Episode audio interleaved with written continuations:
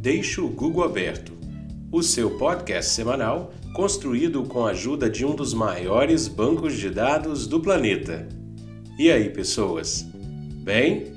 Espero que sim.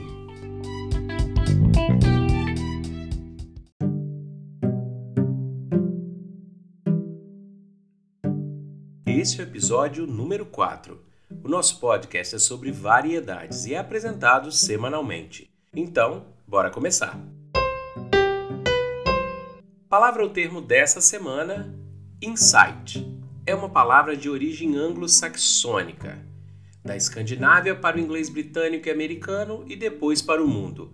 É a junção de inner, interior, com sight, perspectiva, visão, uma visão interior. Aqui no Brasil, a palavra tem sido usada por estudiosos principalmente nas áreas de psicologia, marketing, gestão e coaching. Mas você sabe o que é um insight? Será que você já teve algum insight? Lembra daquele efeito Eureka! tão difundido nos filmes e desenhos? Eureka é atribuído ao matemático Arquimedes e no grego tem o sentido de encontrei ou ainda descobri. Mas e o insight? Na psicologia, por exemplo, é atribuído àquele ato que você tem quando descobre a solução para uma questão, sem estar pensando exatamente nela naquele momento. O insight também pode ser atribuído a uma ideia, aquelas que indiretamente solucionam problemas diversos do dia a dia. Muitas pessoas relatam que têm insights em situações inusitadas. E sabia que uma boa parte delas podem ocorrer na hora do banho? Isso mesmo, muitas pessoas relatam isso. Enquanto você está no chuveiro e nesse momento você está em um outro estado mental de cuidado, muitas vezes as ideias e soluções para problemas pré-existentes aparecem. O carro, enquanto se está dirigindo, também é relatado como um bom ambiente para se ter insights. As interjeições Bingo! Eureka! Ah! Já sei! São todas classificadas como insights. Hoje em dia, os insights são as ações mais valiosas entre os seres humanos e as mais benquistas no mundo das startups. E por falar em startup, deixe o Google aberto e vamos que vamos! E no Doodle do Google temos mais de um destaque dessa vez. Você sabe por que somos hoje todos iguais perante a lei? Esse mês de julho, lá na França, foi comemorado o Dia da Bastilha. A Bastilha era uma fortaleza medieval que, na época de sua tomada, funcionava como prisão. Ela foi tomada numa ação armada popular de insatisfação com o antigo regime, a minoria nobre do país. Essa ação ajudou a disseminar o sentimento revolucionário por todo o mundo. A tomada da Bastilha assinalou, segundo os historiadores, o início da Revolução Francesa e marcou o período temporal conhecido como a Idade Contemporânea. E o ato foi tão forte que influenciou e continua a influenciar o mundo ocidental. Na época, também influenciou parte do mundo oriental, mais precisamente na Rússia. Isso aconteceu em 1789, século XVIII, e até hoje, no nosso século XXI, a tomada da Bastilha é um marco importante por ajudar a determinar direitos dos cidadãos e a delimitar poderes civis, reais, republicanos em todo o mundo. Como segundo destaque Doodle do Google, temos Dilhan Ariat, da Turquia, que foi astrônoma, especializada em astrofísica e contribuiu muito com as pesquisas iniciais que hoje são realidade sobre a formação e evolução do Sol. Ela faleceu em 2012, com 85 anos. E por falar em Sol, neste mês, a NASA disponibilizou imagens da órbita solar para o público, com fotos que jamais haviam sido tiradas tão de perto. Essa iniciativa de pesquisar o Sol mais de perto com imagens foi uma parceria entre a Agência Espacial Europeia e a famosa NASA norte-americana. Um obrigado especial a Dilhan, que iniciou tudo isso na década de 60. Ela merece. E não menos importante, lembramos aqui do Dia do Amigo, celebrado em várias partes do mundo em 20 de julho. E que merece um doodle todo especial do Google, você não acha? Vamos todos pedir? Bora então! Hashtag Doodle Dia do Amigo. Fica aí a sugestão. Na pesquisa Google da semana, que tal dar uma olhada em Internet das Coisas? Você sabe o que é Internet das Coisas e como é usada? Ela já está presente, mas ficará ainda mais popular a partir da implantação de um sistema de transmissão de dados chamado 5G. Talvez você já use a internet das coisas sem saber. Ô Mary, diz aí o que os nossos ouvintes precisam fazer para saber mais.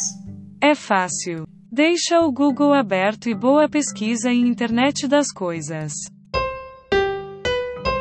E no dica de hobby da semana, que tal aprender xadrez?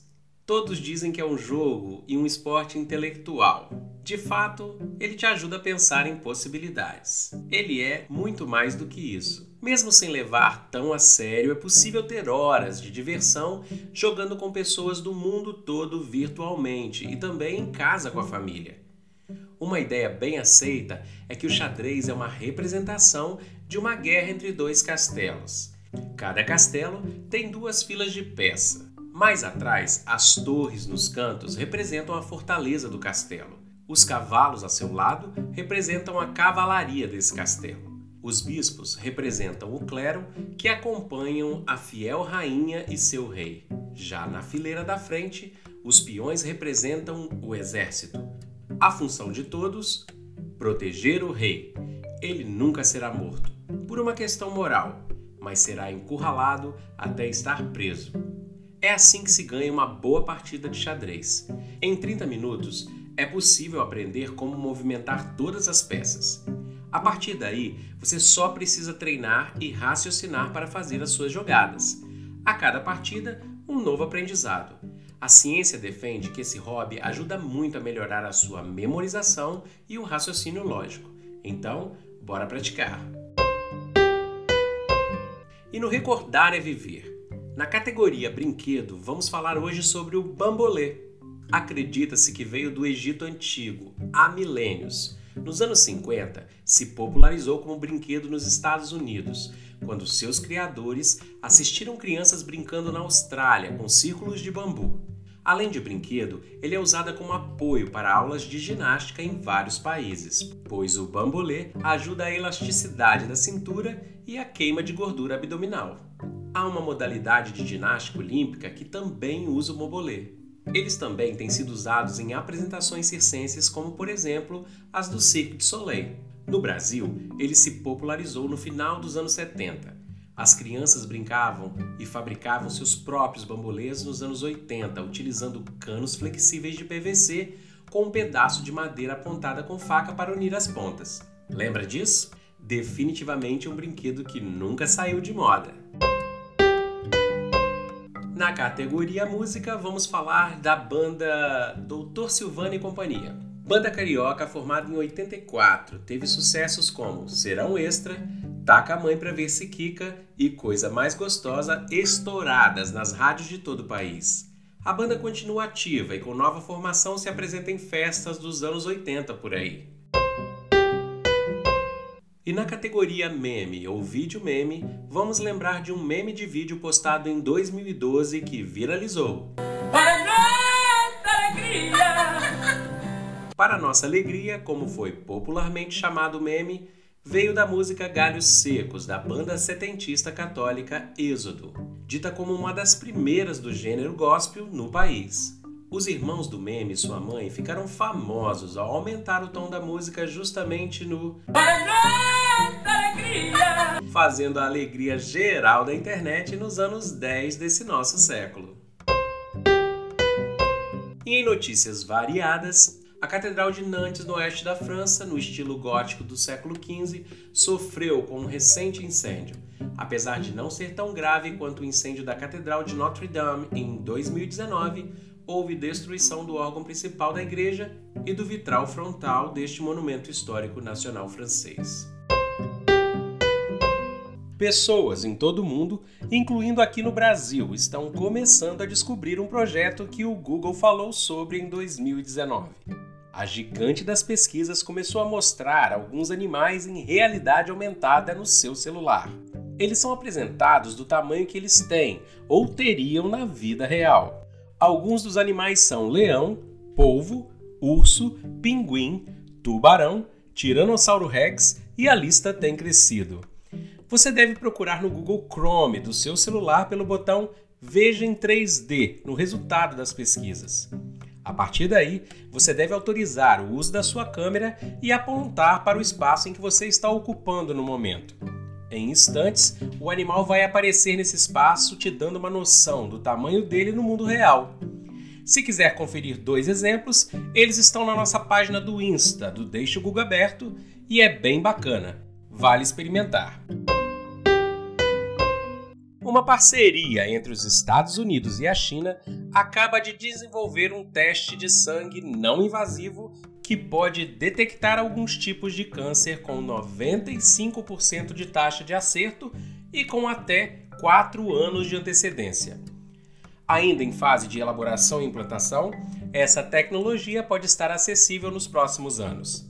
Há centenas de tipos de câncer e esse teste contempla alguns deles diagnóstico precoce aumenta bastante a chance dos pacientes. Um bom início nesta luta que dura gerações e leva muita gente boa por aí.